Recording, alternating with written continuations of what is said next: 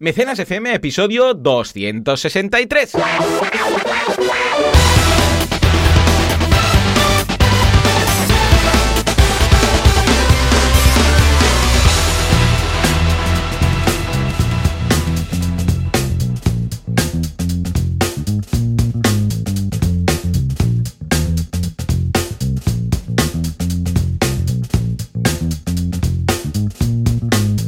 Días a todo el mundo y bienvenidos un día más, una jornada más, un sábado más, una semana más confinados, Dios mío, a Mecenas FM, el programa, el podcast en el que hablamos de este fantástico mundo, que es el micromecenazgo, que es la financiación colectiva, que es el Guns, que es en klingoniano, pero quiere decir crowdfunding. ¿Quién hace esto? Valentía Concia, experto en crowdfunding, que encontráis en banaco.com con V y dos Cs, y Joan Boluda, servidor de ustedes, director de la Academia de Cursos para Emprendedores, boluda.com.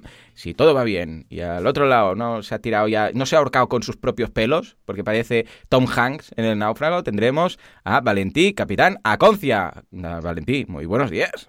Muy buenas. Efectivamente, parezco el pelocho directamente. Directamente. Es que tengo un problema. Mi pelo. Mi mujer siempre dice, es precioso. Y yo, sí, sí, porque me quieres. Porque realmente eh, es, eh, acabas harto de mi pelo.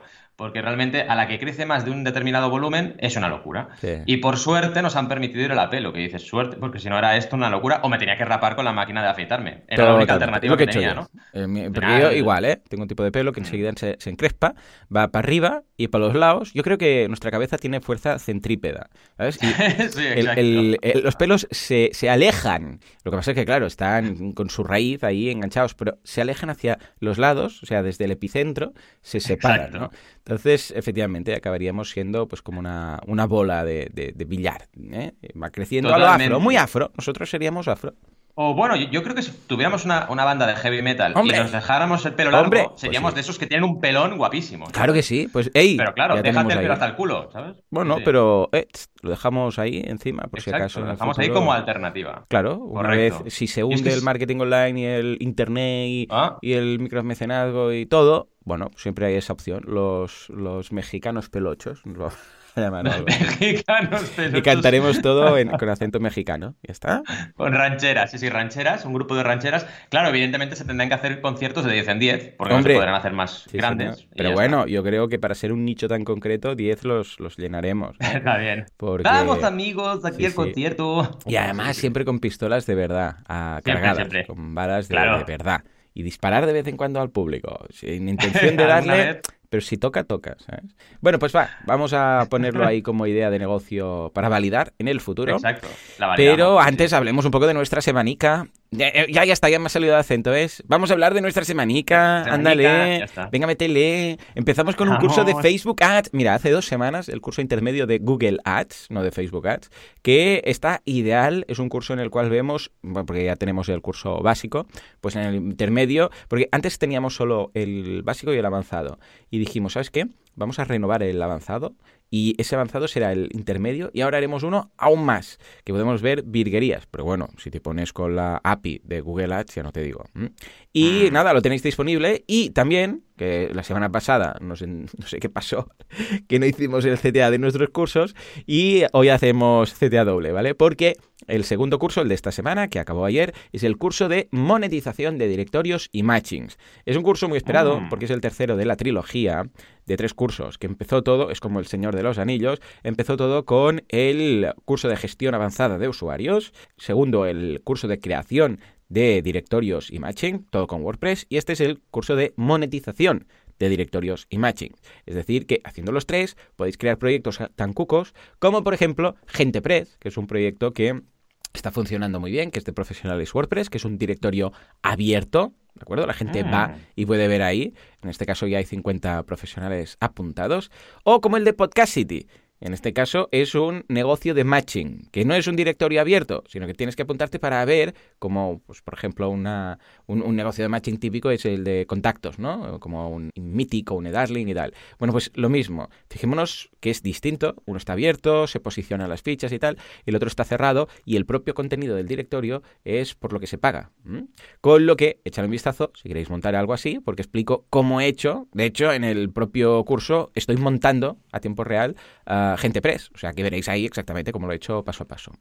Con lo que ahí queda. ¿Cómo lo vas? Pues muy bien, la verdad es que te veo a tope. Bueno, como siempre, al final ni tú ni yo hemos dejado de, crear contenido exactamente al mismo ritmo. Eh, tengo que explicar algo porque me ha venido a la mente y lo tengo que explicar porque es muy divertido. El otro día me enviaron un mail y me dijeron, oye, te ayudo a crecer en YouTube y tú me haces la consultoría gratis. Y yo estuve pensando, creo que estuve pensando medio, medio milisegundo y dije, eh, no, y se acabó. me hizo mucha gracia. Y ahora me, he acordado porque justo hablábamos de crear contenido, ¿no? Yo no he parado, sigo con siete vídeos a la semana en YouTube, que es una locura, pero me lo estoy pasando súper bien. Además, el canal está creciendo. Es que precisamente le dije, no, no, es que ya estoy creciendo. Digo, no, te lo agradezco un montón, le dije, ¿no? De mm. verdad, pero es que ya estoy creciendo, o sea, no me hace falta crecer más rápido. Voy creciendo, me lo paso bien, contesto comentarios, tengo un montón de comentarios en YouTube, es una locura. Y muy bien, la verdad, contestando comentarios, pues oye, al final salen consultorías también, ¿no? También. Y muy bien. Y aparte de generar contenido, eh, evidentemente, lo, de siempre, ¿no? Dos podcasts, eh, los siete vídeos, el blog, el videoblog, ay, el videoblog, el episodio, el episodio, el post del blog, eh, largo cada semana que lo hago los martes, que no lo he dejado de hacer porque me apetecía un montón siempre escribir un poquito, no, no dejarlo de hacer. Y luego, evidentemente, las clases, ¿no? Mm. Que en este caso, claro, repasando un poco lo que era la semana pasada y esta semana, eh, tenemos a nivel de Membership Site, que es el curso que está haciendo Jordi de Bicicleta Studio, hicimos instalación y configuración del tema en la clase número 8 y en la clase número 9, que es la de esta semana, productos, páginas y entradas. Todo esto, pues, enmarcado dentro de lo que es el curso de Membership Site eh, tras tu campaña de crowdfunding. Esto sirve para, oye, acabo la campaña y tengo un modelo recurrente, me creo el membership site. Por ejemplo, sería interesante eh, para crear una campaña donde tienes, por ejemplo, tres meses de suscripción, la gente lo compra en Berkami, en Kickstarter, donde sea, inauguras tu membership site y luego te lo creas, durante ese mes y medio te lo creas y, ya puedes empezar a facturar en el membership site, que es lo interesante, ¿no?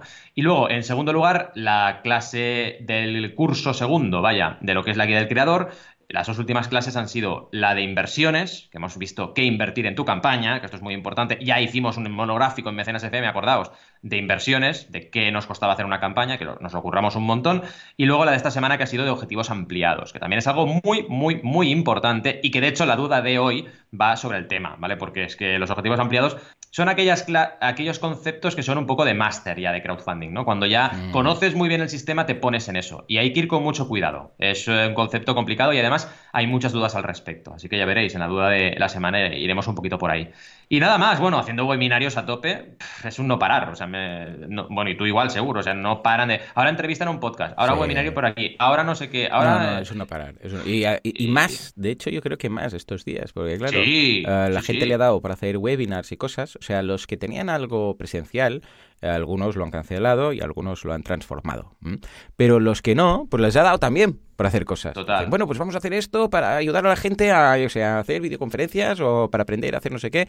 Y, entonces, claro, me invitan y, claro, como además es relativamente importante hacerlo pronto, no dentro de seis meses, pues claro, se ha acumulado una de webinars y entrevistas y charlas que, que bueno, que, que, da miedo, vamos. Pero sí, sí, totalmente. Ahora que comentas esto de, de trabajar y de crear contenido y tal, creo que somos, creo que nos, nos han hecho del, nos han tallado del mismo árbol, ¿eh? Porque Eh, ostras, es que fíjate que mm, esto que quema, ¿vale? O sea, nos lo pasamos bien, pero fíjate que es la misma lectura que hacíamos en París ese día, ¿no? Delante de Notre Dame, que hablábamos de... Oh. Eh, deja por ahí el enlace del vídeo, que bonito. chulo. Sí. Que, que, nada, comentábamos picar piedra, ¿no? Decíamos, no, no, es que aquí picas piedra, picas piedra, que seguramente alguien sabrá o dirá una historia o una, yo sé, una evangélico, una e, evangelio apócrifo de alguien que se ha forrado mucho sin trabajar, pero que a nosotros nunca nos ha funcionado. O sea, nosotros siempre hemos sido de trabajo mucho, mm, cobro más, trabajo menos, cobro menos, ¿vale?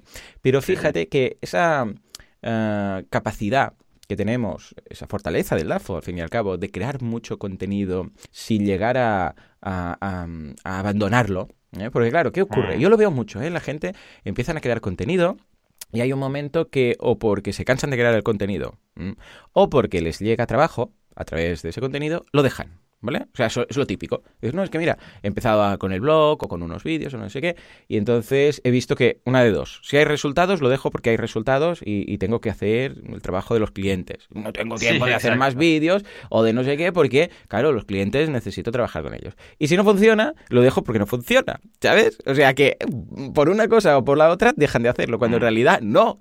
Cuando captas a través de la creación de inbound marketing, de marketing de contenidos en la estrategia de inbound marketing, déjese, eh, o sea, debes seguir creando. No vale decir, ah, mira, pues que me ha salido. Imagínate, empiezas a crear vídeos, sale una campaña, ah, no, tengo que parar de crear vídeos porque ahora tengo que estar por la campaña. Perdona.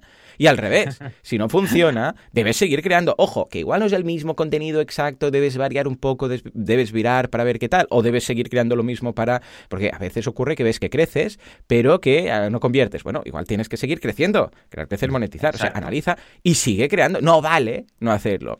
Y esto es lo que hace la mayoría de gente, es curioso. Entonces es cuando lo que ocurre es que tienen pues un cliente o dos clientes, o ya un momento que dicen, bueno, pues con ahora yo que sé, un programador web, un diseñador, pues me centro en los clientes, dejan de crear contenido y claro, se acaban los clientes y se acaba la facturación, ¿sabes? El rollo. Pero ¿has seguido sembrando? Ah, no, no, no, yo he parado. Hombre, pues, pues no, o sea, es como un payés eh, que dice, escucha, pues ahora mientras recojo estos frutos, porque era, claro, es normal, ¿no? Porque era, yo sé, pues primavera y tocaba eh, recoger esto, no hago nada más, no, planto semillas de algo que saldrá de X meses, ¿no? No, o sea, siempre. O sea, debemos priorizar esto. Y debe ser lo bueno, yo personalmente es lo primero que hago cada día, ¿no? Y aunque me vaya bien, me vaya mejor o peor, tenga más, o sea, yo trabajo lo que es trabajo, mm. podría estar, bueno, y tú también, podría estar 24 horas al día haciendo trabajo efectivo sin hacer nada de inbound marketing, ¿eh? O sea, dejando el inbound marketing aparte, podría estar 24 horas al día haciendo trabajo para clientes, consultorías, mm. Skypes, todo, mm, asesoramiento de campañas de Facebook, todo esto, o sea, pero sin dormir, del tirón, seguido. Moriría, evidentemente, tampoco es plan, pero podría. Lo que pasa es que no lo hago, ¿por qué? Porque sé que tengo que seguir plantando. Y esto, que tú también lo mantienes, es muy importante. Porque mm. si no, lo que ocurre es lo que veo en la gran mayoría de casos, que alguien dice, soy diseñador web, o soy, qué sé, por decir algo, ¿eh? Vale, ¿qué haces? No, pues hay un poco de boca a oreja o boca a boca, depende de dónde seas, lo dirás de una forma u otra, que tengo que preparar un especial de esto, que también es muy interesante, y a medida que van saliendo cosas, pues las vas pillando. Y ya está. Entonces, claro, que es muy intermitente el tema de los ingresos de un autónomo que lo hace así. Cambio, si tú vas generando todo este contenido y no te rindes, tanto si captas como si no captas, escucha, verás cómo la, la demanda que tienes de trabajo es constante durante todo el año. Pero esto a la gente parece que le, cuesta creerlo o confiar en el sistema. O simplemente porque no pueden, porque se agobian, o en ocasiones incluso pues no les apetece, me da pereza pues hacer el vídeo hoy, o no estoy inspirado y no lo hago. Y esto es lo, lo, que nosotros conseguimos a base de machetazo, pues seguir avanzando por esta jungla loca, ¿no? De la creación del contenido. Totalmente, es que al final es lo que tú dices, la constancia para mí, yo sí tengo que destacar una virtud mía, destaco esa, la constancia y, el no parar de trabajar, picar piedra, ¿no? Y es, es un poco eh, lo que te va dando esas, esos brotes verdes que, que, tú detectas que es la clave, mm. ¿no? Yo, por ejemplo, el vídeo que tengo con más visualizaciones es el de los cinco tipos de crowdfunding. ¿Quién me iba a decir a mí que va a ser, eh. iba a ser lo que más iba a interesar? Digo, no, a lo mejor hubiese apostado por otro, ¿no? Crowdfund, que es el crowdfunding, o crowdfunding de recompensa, o otra cosa. Y no, mm. pasó en este. Entonces, es un poco la lectura que, que tienes que hacer de decir, es que ese vídeo que estás haciendo hoy no sabes si la va a petar o no, no lo mm. sabes. Simplemente tienes que crearlo y seguir y seguir eh, constantemente creando contenido, porque es la única vía. Yo, lo, el símil que uso, que seguro que te mm. Es el de abrir una tienda cada día, ¿no? Es decir, si tú tienes una tienda, la tienes que abrir. o sea, no, no puedes dejarla de abrir. Pues esto es exactamente igual. Tienes que cada día levantarte, abrir la persiana. Y a lo mejor esas primeras horas no entra nadie, pero tú tienes que estar ahí, con, la, mm. con la ventana abierta, ¿no? Pues es un poco lo mismo. Y por eso yo a la mañana hago eso, ¿no? Abro la ventana de mi tienda eh, imaginaria, ¿no? Y me pongo a crear contenido. y a partir de entonces llega un momento que mi jornada se convierte en ya consultoría, etcétera, etcétera. Que al final es lo que sueles hacer más, consultoría y formación. Pero el crear contenido es básico y no puedes dejarlo de hacer en ese 30% de tu jornada o lo que sea, ¿no? Sí, sí, coincidimos. Y es muy importante, a ver, yo entiendo que evidentemente debes buscar resultados. O sea, si ves que no funciona, haz otra cosa, pero hazla. No, no, no hacerla pues no lo va a solucionar precisamente, ¿no? Y es lo que decíamos, pues la tienda, ostras, pues abro y no viene gente, abro y no viene gente y llevo así un mes, bueno, pues hagamos algo, vamos a salir afuera, a la calle, vamos a poner un cartel donde sea, vamos a hacer un Facebook Ads, vamos a hacer algo para que la gente sepa que estoy aquí, o sea, ir avanzando. Y la gente en general se rinde, nosotros somos más de, venga, un poco más, es como, yo creo que nos ha afectado uh, en nuestra infancia el anime y el manga, que sabes que el prota nunca se rinde. Exacto, siempre viene el malo, le pega, no sé qué, ya no le queda. Yo me acuerdo del, del combate de, de, Piccolo contra Goku, Piccolo Senior, por decirlo así. Oh, Cuando le, con las piedras, le tira una piedra en un tobillo, el otro tobillo, en una mano, y queda ahí Goku como solamente le queda una mano, ¿sabes? Y arrastrándose y tal. Y además tiene Ten Han en una, en una mano, dice, si no te estás quieto, le chafaré la cabeza, no sé qué, ¿no?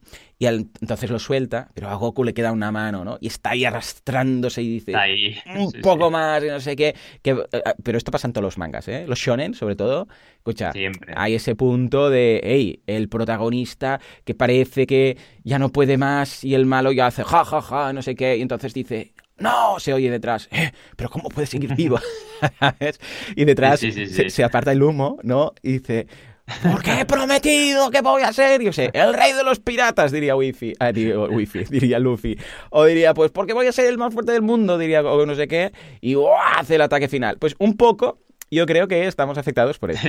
estamos muy afectados. seguir, seguir, seguir, seguir, machetazo, machetazo. En fin, muy filosóficos estamos hoy, pero además tenemos ¿eh? una tuna aquí preparada, que por cierto la tengo en el balcón, porque sabemos que no la gente no puede tener una tuna en casa, entre otras cosas por el tema del COVID, pero sí en el balcón, que esto se estila mucho. O sea que, por favor, que entre la tuna y nos diga las noticias de la semana.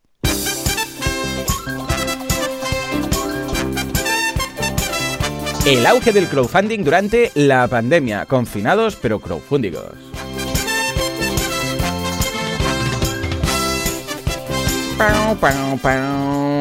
España llega a Kickstarter y lo peta con una idea española. Claro que sí. Venga, a ver qué hemos creado. La siesta. finalmente, Kickstarter. Un 45% de la plantilla. Despedida. No puede ser. Y la duda de Confucio, en este caso nos la manda Francisco. ¿Se deben poner los objetivos ampliados en abierto o no? Secreto.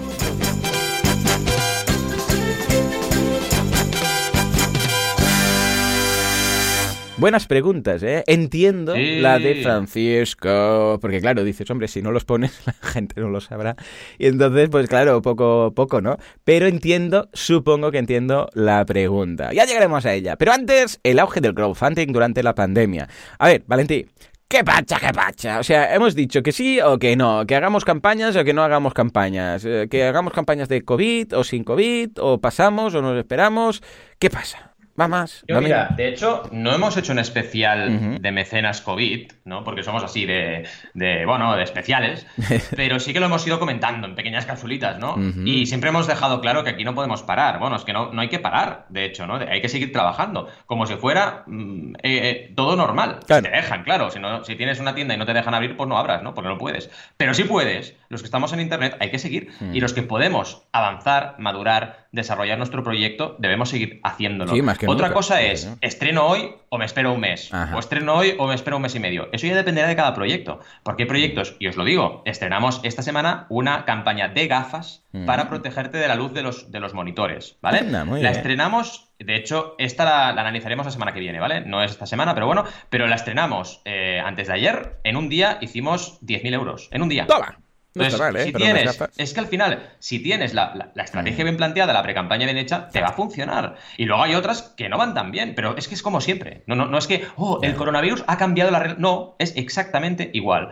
Hay algunas que van perfectas, otras que van regular y otras que van mal. Y es lo de siempre, ¿vale? Y tienes que seguir trabajando. Mm, esa es una cosa muy importante. Y además, y uso un poco lo que dice este artículo de techreview.tech, eh, todo lo que es campañas solidarias, que es lo que tú apuntabas. Ahí ha sido una locura. o sea, GoFundMe se ha hinchado de campañas y otras plataformas también relacionadas exactamente con el coronavirus, la cual cosa no significa que solo se pueden hacer campañas de mascarillas, porque no es verdad. O sea, realmente hay, hay campañas de todo. Yo ahora tengo un videojuego, por ejemplo, tengo esta que decía de las gafas, que no tienen nada que ver con un concepto de, bueno, infección o lo que sea, ¿no? O pandemia. Pero luego hay otras, una gran parte, que se han centrado primero en solidarias, que es lo que dice el artículo, GoFundMe con un montonazo de campañas, eh, campañas que han aumentado, dicen, un 60%, este tipo de campañas, es una auténtica locura. Y luego, lo que diríamos, campañas de emprendeduría mm, adaptada al mundo nuevo que tenemos ahora que vivir que sobre todo son mascarillas. O sea, es una locura. De hecho, hice un videoblog de máscara funding, porque es que ya estaba, bueno, estaba saturado de recibir notificaciones de las plataformas de campañas de mascarillas. Hasta en Berkami hay una mascarilla. O sea, es una locura. Están en todas partes. Y oye, bien, bien, bien, bien. Al final somos emprendedores, ¿no? Tenemos ahí una oportunidad, pues la aprovechamos. que, si unas con diseño, otras con un sistema de depuración que es mejor, otro que no sé qué. Bueno, oye, no pasa nada. Al final, todos tenemos un poco de conciencia de que esto de la mascarilla está aquí para quedarse un tiempito, ¿eh? Lo tendremos que ir llevando. Pues oye, ya va bien llevar una mascarilla chula, ¿no? Si tienes que salir a la calle cada día, depende un poco de cuál sea tu, estado, ¿no? Y un poco el artículo nos repasa esto, nos repasa estos dos tipos de campañas, las campañas sobre todo solidarias, pero también las campañas de emprendeduría o de pequeñas y medianas empresas. Y luego hay un tercer tipo interesante, que son las, las campañas, perdón, que son para salvar negocios, que también ha pasado. en plan, tengo que cerrar mi bar y ¿qué hago? Pues prevendes tus tickets para que la gente vaya y luego compre. Y ya está, esto funciona muy bien. Y lo han hecho un montón de startups, de decir, oye, startups de negocios. Oye, planteo una campaña de crowdfunding para salvar el teatro, para salvar el teatro de mi barrio, para salvar el restaurante, para salvar el bar. Pues oye, ha funcionado. Y, de, verdad que funcionan, ¿eh? Y se han hecho un montón de campañas en ese sentido. Y realmente es algo que hemos visto. Cuidado, y esto lo dicen también en el artículo y estoy muy de acuerdo, con evitar las estafas. En el sentido de cuidado porque eh, puede haber campañas que no sean ciertas y sobre todo, mm, quiero matizar en la parte de donación, hay que ir con mucho cuidado, porque ¿quién es quien recibe los fondos? porque una cosa es trabajar con mi grano de arena, que mi grano de arena lo recibe directamente la ONG de turno, con lo cual hay muy poca probabilidad de que eso sea un fraude. Eh, o, por ejemplo, en GoFundMe, que la recibe Pepito, que luego Pepito se lo da a UNICEF, ¿eh? Dices, uy, ay, a ver qué va a pasar aquí. Sí, Salvemos mis vacaciones en Disneyland, vamos. exacto, exacto. Hay que ir con mucho cuidado, ¿no? Eh, porque si no, te pueden. Bueno, al final puede haber fraude. Y tienes que exigir, sobre todo, si tú donas una campaña, oye, exige informes recurrentes sobre lo que está pasando ahí. Oye, ¿qué? ¿Has entregado o no has entregado? ¿Qué ha pasado? Tienes que ser un poquito también exhaustivo con, lo que haces a nivel de donación, ¿no?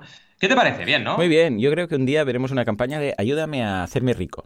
Esto ah, podría ser una novedad, no sé si ha surgido, pero imagínate que es objetivo, hacerme rico, ¿vale? Bueno, aquí hay dos anécdotas muy buenas. A ¿eh? ver, a ver, pero yo lo planteo así, como alguien que diga, me gustaría ser millonario, no rollo Lola Flores, rollo que cada español me dé unas pesetas y tal, sino, hey, vamos a hacer, pues, no sé, quiero ser muy rico, comprarme yates, cosas y tal, necesito un objetivo de, 100 millones de euros, y a ver si todos contribuyendo, pues tal, y, recompensas, pues no sé. Pues, un reality de mi vida podría ser, ¿no? Recompensas, te hago un reality claro, y lo ah, como soy rico. algo así. Claro, claro, sí, sí, un poco como está ocurriendo estos días con algunos realities.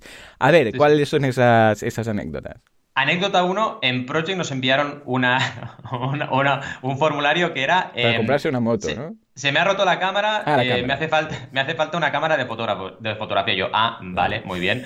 Y en Kickstarter, anécdota 2, en Kickstarter, cuando se estrenó en España, también salió una que era la foto de una bici y ponía, se me ha roto una bici, quiero una bici. la, campaña era eso. ah, evidentemente cero recaudación, pero vaya, que cosas de estas han pasado, ¿no? Sí, sí, sí. Bueno, hay de todo. A ver, yo, yo recuerdo, por ejemplo, un caso, porque, es que mm, fuera de contexto no tiene mucho sentido, pero yo recuerdo el caso de un WordPresser, de un programador WordPress muy querido en la comunidad, que tuvo la oportunidad de comprarse una casa y le faltaba un poco de dinero y pidió a la, a la mm, comunidad a ver si les podían ayudar, eh, si le podía ayudar, a ver, le faltaban 5.000 dólares, ¿vale?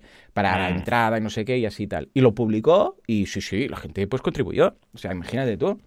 Pero claro, era un tío que se lo había currado mucho, muy querido de la comunidad, explico el contexto, que, que, mira qué tal, y este era pues mi objetivo, lo que pasa es que no puedo y tal y cual. Y la gente, pues sí, sí, lo consiguió, ya lo voy a buscar. Pero imagínate tú, pero claro, también se lo ocurrió en su momento y fue un GoFundMe de esto. O sea, imagínate tú, claro, depende del contexto y de lo que cuentes y de cómo lo cuentes, de lo transparente que seas y lo sincero, pues puede ser un éxito. Bueno, va, nos vamos a una idea apañola, que lo peta en Kickstarter.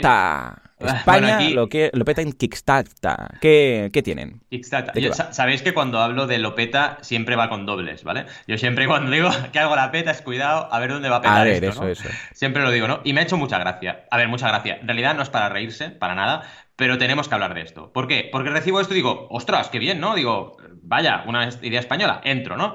Work mm. for Me, una idea española entre las cinco más populares del mundo, del mundo, eh, cuidado, en Kickstarter.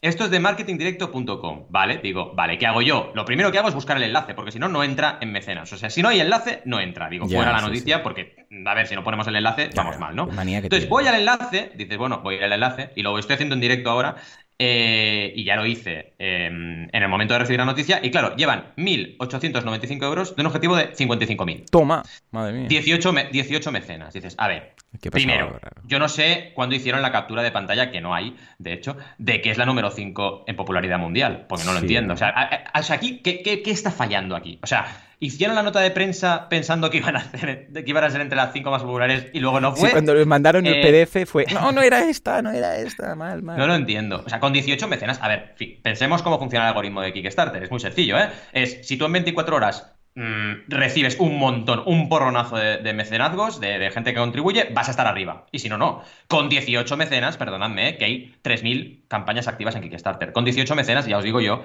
que esto no ha sido top 5 nunca a no ser que fuera justo captada en el momento en que se estrena aquello, venga ahora justo en el quinto lugar y luego baja, porque es que no tiene sentido, porque las 18 fueran eh, en minutos y estuviera, nada, un ratito en el top 5, pero es que esto no puede ser. Entonces, la lectura es, cuidado, primera, la prensa no es como antes. Y los mm, medios de comunicación masivos tampoco. No es como, oye, hago mi campaña en la tele. Estuve mirando el, de la órbita de, Endor, estuve escuchando el especial PC Fútbol, porque hablaban de la empresa. Y dije, voy a, voy a escucharlo, no porque el PC Fútbol a mí no me gustaba, no jugué a ningún PC Fútbol, pero digo, voy a escucharlo para ver cómo explican la, historia de Dynamic Multimedia, ¿no? Que es la empresa que lo creó. Y, claro, estos hacían campañas en Publi, de, publicidad, con, con, el Robinson y tal, y claro, la petaban a vender juegos. Pero es que ahora no funciona igual todo. Ahora no funciona exactamente. Entonces, hacerte tu nota de prensa, pagarla en marketing directo para salir y no tener una estrategia adecuada en redes sociales, de pre-campaña, de captación de correos, no te va a funcionar. Otra cosa es que me digas, oye, hago esto, pero es que además mi estrategia ha funcionado y he llegado al 100% en nada, en 24 horas y encima el segundo día sale la nota de prensa. Perfecto, pero piensa en eso, piensa en cuándo la lanzas la nota de prensa, porque como la hagas a lo loco, pensándote que eso va a generar un resultado positivo en la campaña, mal. Porque si la campaña ya está mal planteada, aunque tengas visitas, que seguro que ha generado visitas esto, Mm, la gente que ha hecho, pues ir, ver que no la ha petado e irse, punto. Claro. Y, es un rebote, ¿no? Es un muro. Y vaya, simplemente esto. Desde aquí, como siempre hacemos, ¿eh? Muchos ánimos a los creadores, por favor. Y cualquier duda que tengáis nos preguntáis. Pero, jolín, mm, esto, claro, no puede hacerse así, porque es que realmente eh, te equivocas. ¿Cómo lo veis? Una, una pena, me da pena porque, claro, como es un proyecto desde un punto de vista de consultor de negocios online, de un emprendedor que le habrá puesto su ilusión, veo las, uh, las capturas y los GIFs animados y todo, y veo que hay cierto trabajo detrás a nivel visual, a nivel de logo, a nivel de, bueno, desarrollo de todo, con lo que sí estoy leyendo todo lo que es el pitch que hacen y es interesante, la idea es interesante, mm. es una, una app para Ah, bueno, lo que dicen ellos es los cartelitos estos que se cuelgan de toda la vida por la calle, ¿no? De clases particulares o saco a pasear perros o no sé qué, pues hacerlo en formato app, ¿vale? pero no, yo creo que aquí no le ha funcionado básicamente por un tema de comunidad. Ha tenido la idea, que puede ser mejor o peor, se debería validar, pero precisamente eso, primero se debería validar. Deberíamos, antes de lanzar nada, ver si hay mercado, ver si hay interés, crear, crecer. Claro, es que siempre es lo mismo, crear, crecer. No vale directamente monetizar, a no ser, evidentemente, que haya detrás pues una campaña de Facebook Ads y de Google Ads muy potente para dar a conocer la campaña, que entonces sí, pues claro, mm, simplemente publicándolo en Kickstarter, pues eh, sabemos que no, que no funciona, que necesitas poner tu gente. Es como decir, ah, pues si le he puesto en mi página web un producto y le he puesto un, el plugin de Stripe para, para pagar. Sí, sí, claro. Pues es lo mismo que ponerlo en una campaña de, en una plataforma de crowdfunding. La plataforma es la herramienta para que se haga el crowdfunding, pero no es una red de difusión. Que si tú lo estás petando te van a ayudar más, por supuesto, pero te lo tienes que ganar. Es lo que decía ahora Valentín. O sea, 24 horas lo petas mucho. Pues sí, ya sabemos lo del 30%, también de recaudación dentro de la primera semana, que eso también ayuda en muchas ocasiones a que te destaquen y tal, ¿no? Pero si no, mm, es una. Me, sabe un poco mal por los creadores, porque creo que puede ser una idea que bien elaborada, puede funcionar, pero que en este caso, pues no. De todas formas, les diría que no se rindan, que sigan, que lo validen, que creen pues su propia comunidad, que empiecen un poco más lean, porque 55.000 euros pues es excesivo para una app, que busquen un socio, por ejemplo, estaría muy bien, que haga la app que entre en el negocio. No sé cuántos son, pero, tras, si por ejemplo hay un programador que entra en el equipo, pueden rebajar muchísimo los costes de esto. Y así que repartir, pero al menos saldrá adelante, ¿no? Bueno, son consejos que les dejo aquí encima de la mesa por si les puede interesar. ¿Y bien qué haces? Porque a mí también me sale mal. O sea, sí, sí, porque veo que hay no está bien hecho y, había que hablar, exacto, pero, pero hay trabajo, correcto. Bueno, va, venga, nos vamos a la tercera de las noticias, en este caso el 45% de plantilla que dicen que han despedido de Kickstarter. Madre mía, y eso que son online esta gente. A ver, cuéntanos. A ver, ya todas, la economía colaborativa está sufriendo de lo lindo, ¿eh? Porque el otro día veía un artículo comparativo y entre el 15 y el 25% de reducción, casi todas, ¿vale? Hablo de, las grandes Airbnb, eh, Uber, etcétera, ¿no? Claro, ¿qué pasa? Kickstarter, cualquier plataforma de crowdfunding, eso seamos conscientes, mmm, tienen un modelo de negocio muy exigente, muchísimo, ¿no? Entonces, cuidado porque con las que están a punto de caer, pues tenemos que ver qué está pasando aquí, ¿no? Eh, bueno, dice que, cuidado, se prepara, se prepara para hacer este ajuste de hasta el 45%, ¿vale? Del staff, con lo cual no sabemos qué va a pasar, ¿vale? Porque a lo mejor en lugar de un 45 es un 20, ¿vale? O a lo mejor un 15, no lo sabemos, ¿vale? Porque al final todas las empresas están así, están viendo qué está ocurriendo y en base a eso deciden. Lo que sí os puedo decir, y esto es una realidad, es que si bien la demanda no ha reducido, no se ha reducido la demanda de los proyectos estrenados, sí que se ha reducido el número de campañas activas, ¿vale? Y eso claro que afecta a los resultados de Kickstarter. Se ha reducido, en el caso de Kickstarter, un 30%, ¿vale? Entonces, fijaos, más o menos va en la línea. O sea, si se me reducen las campañas activas un 30% porque la gente se bloquea y se frena estrenando campañas, aunque yo recaude bien con las que están activas, mm, tengo un 30% menos de probabilidad de recaudar, porque voy a riesgo, tengo menos volumen. Si tengo mm. menos volumen, puedo pagar menos sueldos. Es que es tan sencillo como eso. Entonces, es normal. Y es lo que os decíamos al principio. Si tú te frenas, pues todo se frena. ¿Vale? Si no te frenas, pues a lo mejor encuentras un mercado incluso más interesante y menos saturado para poder presentar tu proyecto, ¿no? Que es un poco lo que siempre venimos diciendo. Al final hay que ir con cuidado, ¿vale? Y, hay que ver un poquito qué ocurre. En este caso es un artículo de Gizmodo muy currado, en inglés, sí, es verdad, pero os recomendamos que le echéis un vistazo para ver qué está ocurriendo, no solo en Kickstarter, sino un poco en general, ¿no? Mm. Y se va un poco viendo todo lo que os cuento ahora, en la reducción de campañas activas y, evidentemente, la reducción de ingresos que está teniendo la plataforma verde del Kickstarter. Del Kickstarter, no del crowdfunding. Del Kickstarter. Del, Kickstarter, del Kickstarter.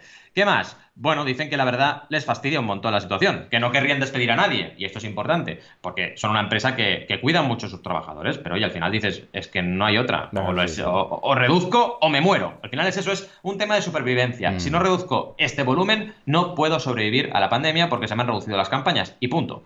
Y en fin, es un poco un artículo de reflexión para que veamos un poco lo que está ocurriendo. Porque pensad, hemos hablado antes de optimismo, y hay que serlo. Se han aumentado las campañas relacionadas con el coronavirus, eh, la gente que estrena tiene éxito, con lo cual esta es la parte positiva. No debemos frenarnos, pero lo cual no significa todo lo que hemos dicho, que la gente no se frene. La gente se frena, ya lo sabéis, por miedo, por mm. incertidumbre, y le pasa a la gente que va a estrenar un proyecto, le pasa a la gente que tiene que consumir y deja de consumir, etcétera. Y esto es lo que llamamos siempre una recesión, que es lo que desgraciadamente en mayor o menor medida nos va a tocar vivir. Cuanto más miedo tengamos, más recesión tendremos. Así que hay que ver qué ocurre, ¿no? ¿Cómo lo ves? Totalmente. De hecho, el gran problema de las crisis es el factor psicológico eh, y de la recesión. Eh, bueno, ya no de las crisis como tal, sino de las recesiones. Es el factor psicológico. ¿Por qué? Porque no gastas porque piensas que no vas a poder gastar en el futuro. Entonces, claro, es self-falling, ¿sabes? La profecía que se autocumple. Mm, pues, y esto lo hemos estudiado en, vamos, en todas las carreras de gestión de empresarial, de administración de empresas, se estudia, ¿no?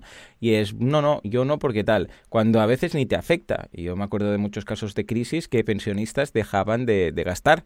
Y dices, pero si tú tienes la pensión, tú no te van a echar, tú no sé qué, no, pero dejan de gastar por si acaso. Y dices, no, hombre, pero si, si todos hacemos lo mismo, claro que se va a ir todo a pique, porque no gastamos, no gastamos, la gente no ingresa, pues no, la rueda económica del capitalismo no, no gira. Entonces, liada parda, ¿no? Con lo que desde aquí, pues, un mensaje de tranquilidad y a ver si poco a poco, claro, en Estados Unidos esto es más salvaje, porque aquí hay el tema de los ERTES, pero Estados Unidos es mm. fuera. Adiós, toma la caja. Es que Exacto. Esa es otra. Es que en Estados Unidos mm, seguramente pasará esto y Kickstarter puede ser una de estas. Que mm. despide y luego vuelva a contratar, ¿eh? Cuidado. Sí, también, también. Pero el despido ahí, como es al momento, es, mm, vale, hasta aquí la relación, pilla la caja y te vas. A no ser que tenga un contrato blindado con cláusulas y tal, pero que esto no, mm, tienen los grandes eh, directivos. Ahí lo de las películas, de porque no sé si sabéis lo que es el despido libre, pero básicamente quiere decir, te vas y no te pago nada. O sea, porque ahí, claro, tienen una mentalidad muy salvaje para estas cosas, que hasta cierto punto se entiende, hasta cierto punto no, depende un poco. Aquí es que somos más paternalistas, ¿no? Pero ahí básicamente es, yo te contrato hasta que te necesite, cuando no te necesite, pues te echo. Ya está, viene a ser esto. Es yo monto la empresa, yo monto, yo sé, pues el proyecto, yo te contrato, yo te estoy pagando. Hay, hay un día que ya no te necesito, pues ya te descontrato, ¿vale? No hay más. O sea, ahí no lo ven como, oh, pero el finiquito y el derecho, no sé qué. Esto es algo de, bueno, mm. no de aquí, de algunos países, que nosotros lo tenemos ya muy arreglado a nivel, eh, pues, cultural, pero ahí lo ven como, perdona, yo te tengo que indemnizar. Pero, pero ¿por qué? O sea, te he contratado, te estaba pagando todo este tiempo y ahora ya no pues, pues escucha, pues mira, la, vida es cruel, yo qué sé. Tú no me diste dinero para que te contratara, ahora ¿por qué te tengo que dar yo para, para, dejar de contratarte? Y, y ahí es lo normal. O sea, que imagínate, aquí sí que, claro, con como mucho ahora podemos hacer estos ERTES y luego pues recontratar y tal, ¿no? Pero claro, esto es bueno, es mejor, es peor. Bueno, aquí ya nos pondríamos muy filosóficos, ¿no? Pero sí que es más extremo. Es decir, bueno, en Estados Unidos también la pobreza es más extrema, eh, hay de todo. Hay como el sistema de sanidad, ya sabemos que si te enfermas o tienes una pasta gansa en el banco o, acabas en la calle. Porque claro, el hospital que es de pago te dicen, escucha, majo, mm, paga aquí la factura y no es precisamente barato. Con lo que, bueno, hay cosas positivas, hay cosas no, que no lo son tanto, pero no hay una solución mágica. No es que digas, sí, sí, en España lo hacemos bien o en Estados Unidos se hace bien, sino que es Exacto. un poco depende de muchas cosas, de la cultura de cada país, de cada caso. Es difícil, es difícil optar, ¿no? Pero claro, ahí no, ahí dicen, hey, toma la caja. Y por eso tienen siempre las películas que... Aquí no, aquí entre los 15 días de preaviso, el ah. finiquito y tal, depende de a quién echan, dicen, hombre, mira, me voy a ir a Disneyland, ¿no? En cambio, ahí no, ahí es, pues mañana no ingreso, nada. En fin, señores, vivir para ver. Venga, va, nos vamos a la duda del Cronfuncio, en esta ocasión de Francisco. ¿Se deben poner los objetivos ampliados en abierto? Que es mexicano, Francisco, desde aquí un saludo. Sí, sí, sí. Claro, supongo que, que, su pregunta viene a ser, ¿podemos desvelar desde el inicio todos los objetivos ampliados? Porque claro, si no los pones en abierto, pues no lo van a saber los mecenas, entonces pues no, no vas a tener ningún tipo de ah, difusión de los mismos como tal. Ah, entonces, sí, que la pregunta es muy interesante. Supongo que va por aquí, mm, Valentí, ¿verdad? Os cuento, esto de hecho sí va por ahí, de hecho eh, es un cliente que tiene campaña activa, mm. que me pasa mucho esto, ¿eh? me pasa mucho. O sea, eh, dos cosas muy recurrentes. Esta es la segunda. La primera es, em, me han contactado de una agencia que dice que me van a traer mecenas. O sea, siempre pasa lo mismo. La primera semana te hinchan a mails uh, de venga la, agencia especializada que te va a traer mecenas, que va a salvar tu campaña. Es gente que ya directamente va a buscar qué campañas activas hay. Pues venga, mail, mail, mail, mail, mail, ¿no? Que dices, bueno, hay que analizar cada caso. Siempre digo lo mismo. No digo mm, seguro que no, pero pásame por favor quién te lo ha dicho el enlace. Sí, pero duros de cuatro pesetas habitualmente. no, ah. exacto. No funciona, ¿no? Eh, eso es una. Y la segunda son, alguien me ha dicho que, que esto es buenísima, ¿eh? O sea, y esta un cuñado. sí, alguien me ha dicho que no debo poner los objetivos ampliados y los hemos puesto yo. A ver, a ver, a ver, a ver. Digo, primero, mira ejemplos. Todos los videojuegos, todos los videojuegos ponen como mínimo 3, 4, 5 objetivos ampliados vistos, que los puedes ver. Y luego alguno te lo ponen con candadito para que tengas un poco esa, esa, incógnita, ¿no? De decir, ah, si llegamos a este, ¿qué habrá después? Porque es un rollo gamificado total. Pero las campañas que tienen 2, 3, 4, incluso te diría hasta 10 objetivos ampliados, los ponen todos en abierto. ¿Que habrá gente que no lo haga? Seguro, pero la grandísima mayoría de gente los pone en abierto. Además, vayamos a la lógica, ¿no? De poner un objetivo ampliado en abierto o cerrado. El objetivo ampliado es, una vez llegas a 100%, ¿qué propones de ventaja para todo el mundo si llegas a otro hito? Por ejemplo, el 200, el 300, el 400, ¿no? ¿Qué ganas poniéndolo en oculto? Porque de, entrada es, claro, pues no sé lo que pasa después, pues ¿para qué? ¿No? O sea, eh, si realmente no, no ven que al 200% vamos a aumentar colores, vamos a generar otro modelo, vamos a dar un cristal de la gafa extra, vamos a lo que sea que se nos ocurra, dependiendo de la campaña, pues la gente no va a tener la motivación. Entonces, es de lógica ponerlo en abierto, como mínimo uno, como mínimo, ¿eh? Porque si no, eh, solo ves el objetivo del 100, que es el obvio, que es con el 100 ya tienes recompensa, ¿vale? Pero tienes que ver el siguiente, para que la gente vea, oye, si realmente esto va bien y crece mucho, tengo una motivación para compartir la campaña. Así que mi respuesta es sencillísima y directa, que es, oye, mm, pon los objetivos en abierto. Otra cosa es que me digas, voy a hacer un videojuego con 25 objetivos ampliados y de los 25 quiero dejar en oculto para que no se vean, pues 20. Bueno, vale, pues los 5 primeros en abierto, pero cuidado, cuando llegues al número 5, abre el 6, ¿eh? Porque si no se ve, pasa lo mismo exactamente. Es un tema más que nada de usabilidad, ¿eh? De que la gente no vea 25 cosas, que vea poquito a poquito que se van desbloqueando y se va viendo. Pero en el momento en que ese objetivo es patente, debes ponerlo vista, porque si no, mal. Y esa es un poco mi respuesta. ¿Cómo lo ves tú? Sí, totalmente. De hecho, depende. Es que, bueno, es la gran respuesta. Depende. Mm, depende de cada caso. Mm. Hay algunos que sí, algunos que no.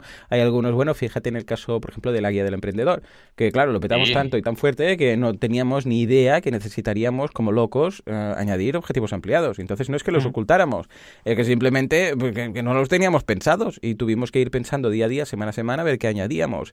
Hay casos en los que lo puedes tener súper pensado porque dices, no, a ver, es un juego de rol de sobremesa, que vas de, que de alguna forma vas desbloqueando fichas o, bueno, personajes, ¿no? Bueno, pues puede estar muy bien ahí la estrategia, pero depende de cuáles, pues no. Entonces, se debe valorar cada caso, mirar si realmente hay un, una lógica ahí, no hay una lógica, y en función de esa valoración puntual y concreta, entonces sí, decidirlo, ¿no? Pero mm, yo es que cuando ya te dicen, eh, la forma es esta, en general, es, mm, a ver, la forma es esta, ¿en qué casos? O sea, no, puede ser una misma forma. No tiene nada que ver una aplicación que un juego de rol, que un libro, que, o sea, es, que es distinto. Entonces no, no generalicemos. Porque si, si todo fuera una fórmula, que dices esta es la forma, no, no, no, yo y tú no haríamos falta. O sea, los consultores. Exacto. Bueno, y, los consultores, y, o sea, y ya te digo, voy más allá. No haríamos falta porque todas las campañas lo estarían petando pero petando de bien. Exacto. O sea, si hubiera una forma, todo el mundo la aplica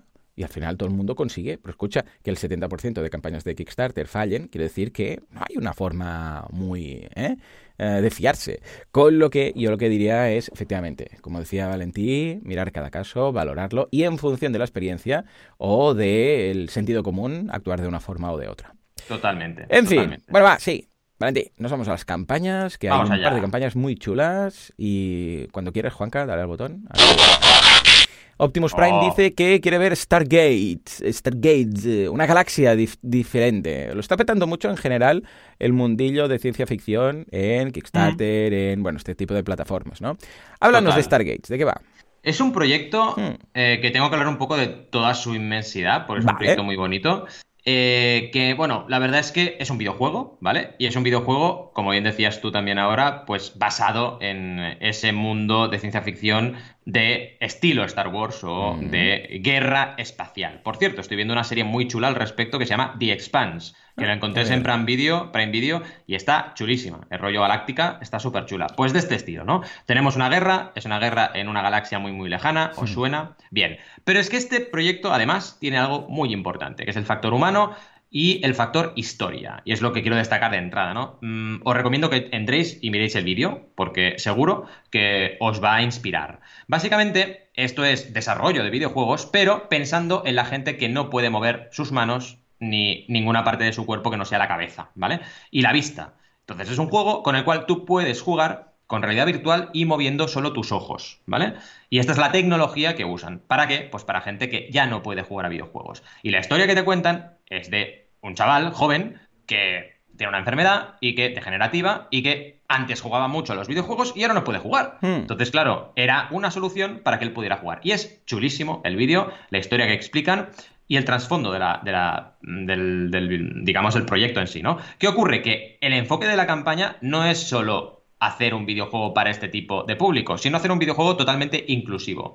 De forma que la gente que tiene cualquier tipo de problema lo puede jugar y la gente que no lo tiene también, ¿vale? Eh, que, es como debería ser todo, o sea, todo debería ser inclusivo. Pensando, por ejemplo, las webs, que sean accesibles, pues claro, para personas invidentes, pues claro que debería ser así. Y no lo son, la mayoría de ellas, ¿no? Entonces, eh, es muy interesante ese tipo de planteamientos. A nivel de resultados, llevamos muy pocos días, 1.828 euros, aquí viene lo complicado de un objetivo de 12.000. O sea, la recaudación no está mal, pero el objetivo es alto. Pero claro, para desarrollar un videojuego no puedes plantear un objetivo de 3.000 euros, porque no llegas a nada, ¿vale? Y además es un proyecto que ya tiene una parte desarrollada, pero falta mucho todavía por desarrollar. Y de ahí campaña en Kickstarter.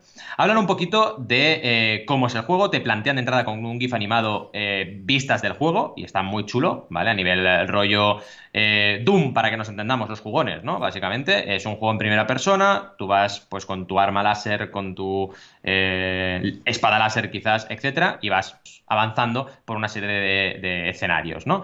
Te explican también la historia, que es interesante, porque tienes que explicar un poco la historia del proyecto, del ficción, vaya, del proyecto de ficción, o sea, del videojuego como tal, y te explican en qué tipo de universo estamos con todos los, digamos, eh, protagonistas, ¿no? Eh, la Unión, por ejemplo, que es, eh, digamos, una especie de, digamos, organización, también evidentemente lo que son los cadetes, etcétera. Te explican un poco cada uno de los personajes. ¿Qué más? Te explican todos los personajes uno por uno, ¿vale? El diseño de personajes también, cómo lo han creado, cómo han modelado en 3D, cómo han ido creando cada uno de los enemigos y cada uno de los protagonistas, las armas también te van explicando, la pistola, la S SMG, eh, la pistola shotgun, etcétera, ¿no? Y para acabar, muy importante también, los diferentes escenarios. También las plataformas, para que tú puedas ver dónde se puede jugar, que esto es súper importante en cualquier videojuego. Hablan de PC, Steam, por ejemplo, de momento son los dos, mm, las dos plataformas, de hecho Steam eh, para jugar en PC, pues que más fuerza tienen en este juego, ¿vale? Hay otros que te ponen pues todas, ¿vale? Nintendo Switch, depende un poco de la capacidad de desarrollo que tenga cada equipo. A nivel de objetivos ampliados, sí que los ponen y los ponen en abierto, evidentemente el de 12.000 es el core goal, lo llaman ellos, ellos, que está bien ponerlo también, el objetivo del 100%, y luego ya 20.000 Fijaos los saltos, porque claro, desarrollo aquí no es fácil saltar de una cosa a otra, ¿vale? Donde tenemos el modo campaña, que es un modo diferente de juego que nos dará un poco más de eh, virilla, ¿no? Luego 25.000 tenemos nuevos, eh, nuevas armas y nuevos enemigos, que también está muy bien. Y por 30.000 tenemos una compatibilidad con Oculus o a la antigua Oculus Rift, que no olvidéis que esta gafa de realidad virtual, ahora propiedad de Facebook, nació por Kickstarter, ¿vale? Para hacer el apunte. Así que está muy bien también este objetivo ampliado. Luego tenemos el de la campaña de orcos, ¿vale? Tenemos una campaña de orcos que si llegamos a 40.000 la veremos. Luego un modo online cooperativo con 60.000 y luego un objetivo secreto, que esto se hace mucho, muchísimo el objetivo secreto. ¿eh? De hecho, hay una campaña que ya vimos hace unos días de, en el podcast de Mecenas FM, vimos el eh, proyecto de Game of Shots, que era de cartas, y ahí también con Pac Gallego, que está eh, asesorando el proyecto conmigo, pues aprendimos que una recompensa secreta mola, ¿vale? Que tener una recompensa secreta eh, dentro de lo que es la campaña, a algún aspecto secreto, a la gente le gusta. Pues oye, es algo que debemos apuntar también en positivo. Recompensas, por 12 euros ya puedes tener una copia digital, por 15, primero hay la 12 que está limitada y luego tienes la de 15, luego tienes por 20 eh, el nombre, los créditos, también una copia digital, etcétera, por 22 tienes el nombre, los créditos, copia digital y el ticket para la premier del corto, porque también habrá un corto en este caso, ¿vale? Que es interesante que lo veamos. Es un proyecto multi, digamos, eh, iba a decir multifuncional, pero bueno, hmm. eh, multimedia, ¿vale? Donde tienes también el corto que te explica la historia que os explicaba al principio detrás del proyecto, cosa bastante interesante. Y tenemos una serie de recompensas extra, 40, 50, 80, donde cada vez tenemos más y más y más eh, retornos, ¿vale? De hecho, los últimos, por ejemplo, eh, tenemos incluso el artbook digital, ¿vale? Una figura de uno de los personajes modelada, etcétera. Y puedes diseñar incluso tú un, un enemigo o un arma etcétera, como co-creación con el equipo. Así que está muy chulo. Tenemos un gráfico, una infografía muy chula, donde se ve también todas las recompensas que incluyen, ¿no? Tenemos todas las recompensas listadas y en las columnas tenemos los diferentes niveles. Y cuanto más a la izquierda, perdón, a la derecha estamos, pues más estrellitas tenemos porque más eh, recompensas incluye, ¿no? Y el equipo. El equipo al final tenemos aquí a Carla, Sergio, Enric, eh, Martí, Irati, Sara, Adrián, Marc, Eric, Sergio, Víctor y Luca, que se dice pronto, un montón de gente muy joven, pero con mucha ilusión, pues desarrollando este proyecto. Y también el chart de distribución de costes, donde vemos que la gran parte, evidentemente, es la parte de desarrollo del juego, ¿vale? Que es más o menos la mitad de todo el presupuesto. A nivel de redes sociales nos ponen los enlaces y esto es todo. O sea, para mí es un proyecto precioso en todos los sentidos, no solo para los amantes de los juegos, videojuegos, sino también en general para cualquier persona que tenga un mínimo de sensibilidad social y creo que es un proyecto digno de mencionar y, digno de echarle un ojo. ¿Cómo lo ves, Joan? Claro que sí, coincidimos plenamente. Un proyecto muy chulo y conociendo todo el lore detrás del tema, la historia y, bueno, el equipo, pues eh, dan ganas de participar. O sea que os dejaremos el enlace, las notas del programa, por si os animáis, pues a colaborar y a hacer esto posible. Pinta muy chulo. Además, estos días estoy yo con el tema de ciencia ficción y de, eh, oh. y de galácticas y tal. O sea que, bien, bien. En fin, pues venga, va, Juanca, dale al botón. Nos vamos ahora a algo un poco más cercano, en este caso un científico tan conocido como Luis Pasteur, o Pasteur, o Pastor, como le quieras llamar, el pastor, Luis el pastor. El pastor. Luis el pastor, ¿vale? Es como Pedro, pero eh, Heidi, pero Luis. No, estamos hablando de el primer químico y bacteriólogo pionero de la microbiología, ¿eh? y tema de qué es la pasteurización, ¿eh? cómo funciona, tema de vacunas y tal. Bueno, pues es un cómic muy chulo de Jordi Bayarri que he descubierto este, este dibujante, este autor, porque no realmente no lo conocía. Seguramente había visto ya alguna obra suya, porque el tipo de eh, dibujo pues es eh, me, recuerda mucho a algún cómic que habré visto en algún momento. Y he echado un vistazo y veo que tiene bastantes más campañas mm. en Kickstarter, digo en Berkami en este caso, y que de hecho este libro forma parte de una colección, que es la colección de eh, científicos, y tiene, bueno, desde Einstein a Marie Curie, pasando por Pasteur, que es este último que van haciendo, o sea, muchísimos, ¿vale? Y hay unos 12 más o menos que están a la venta también, ¿eh? Ada Lovelace, que también. Entonces, en Kickstarter como tal, Ahí digo, en Berkami como tal ha hecho dos de esta colección, pero en realidad ya tiene cinco campañas, con lo que y de las cinco vemos que uno de estos cuatro, todas han sido exitosas. Con lo que, y, fíjate también que la recompensa, el objetivo que buscaban inicialmente eran 3.000, luego fueron 3.500. En el penúltimo, ah, que fue el de Ada Lovelace, pidieron 5.500 y en esta ocasión han pasado a 5.000. O sea, yo creo que han encontrado ahí como ese punto de, bueno, pedimos 3.000 a ver qué pasa, y funciona, no nos acaba de llegar para cubrir todo, vamos a pedir un poco más. Y la penúltima ya fueron 5.500, se dieron cuenta que con 5.000 pues también se podía llegar bien y yo creo que han ido, es, es como una detección de este es el importe que funciona para al nivel de calidad esperado, a que funciona para conseguir de una forma relativamente rápida ese, mm, ese objetivo, porque lo ha superado en creces cada vez más. ¿eh? O sea, el de 3.000 consiguieron 3.500, el de 3.000 siguiente 3.069, el de 3.500 3.800, pero atención, el de Ada Lovelace de 5.500 12.000. Y este, de 5.000, ya llevan, y les quedan aún 8 días, 8.139. O sea que vemos que tiene sentido lo que está haciendo, que, vamos, de alguna forma controla. Y no es el primer álbum que veo, entendiendo álbum como un cómic eh, completo de veintipico páginas, etcétera. Bueno, no sé cuántas tendrá en este caso, pero el típico eh, álbum que es un cómic completo de una historia que va de principio a fin, eh, sobre unos 5.000 euros. Y no, no, no, recuerdo ahora cómo estarían. Hombre, a ver, hay casos como Brigada y tal, que lo petan mucho porque ya tienen detrás muchos seguidores, ¿no? Pero en general, veo que unos 5.000 euros es algo bastante correcto como para poder imprimir y mandar este tipo de objetivo, bueno, este tipo de eh, libro, de, de cómic, ¿no? Ah, entonces, ahora de momento han abierto un nuevo objetivo que seguramente alcanzarán de 9.000 euros, que sería la pasteurización, que sería ampliado, que sería un cómic aparte sobre cómo funciona, qué es y tal, porque están a 8.100, con lo que en 900 euros lo consiguen. Y en cuanto a la campaña, bueno, ¿qué decir de una campaña de un cómic? o sea, está muy bien elaborada, porque a nivel visual tiene todo lo que hace falta, que es ver más o menos cómo va a quedar, pero es que además cómo trabaja, con fotografías de los cómics anteriores de la misma colección, pues claro, ves que realmente tiene empaque que está muy bien, el, el tipo de dibujo además es muy bonito, y ves que sí, que se va a lograr, que ya tienen nueve más, eh, que esto va para adelante y simplemente te queda el hecho de apoyarte ¿no? con él. Ah, cierto es que a nivel de vídeo, claro, echamos de menos el vídeo, pero una vez más, cuando el componente, el objetivo, tiene este componente tan fuerte de visual, como puede ser un cómic, claro, a ver, ¿hasta qué punto tiene sentido? Poner un vídeo con capturas de las pantallas de, ahí digo, las pantallas de las páginas y irlas pasando. Eh, a veces es más fácil poner un pasapáginas o unas cuantas páginas de muestra que un vídeo como tal. No siempre, no siempre, ¿eh? depende de cada caso, pero hemos visto muchas veces aquí en Mecenas que en ocasiones es mejor, mm, si tienes un componente visual de imágenes eh, muy fuerte, trabajar con eso más que hacer un vídeo. Ojo, eso no quiere decir que lo podamos hacer siempre. Y en cuanto a recompensas, pues vemos que la de 21 euros, que es la destacada en estos momentos, que ya tiene 86 mecenas, eh, lo está pedando. Luego tenemos la de gastos de envío, que tenemos que hacer, bueno, gastos de envío al extranjero, que es tan cosa cutre que tenemos que hacer de momento en algunas plataformas, de pillar una recompensa extra. Y luego tenemos ya las de las típicas, de, desde 10 euros, que está muy bien el precio de 10 euros, ya os digo, para ser un álbum en color ¿vale?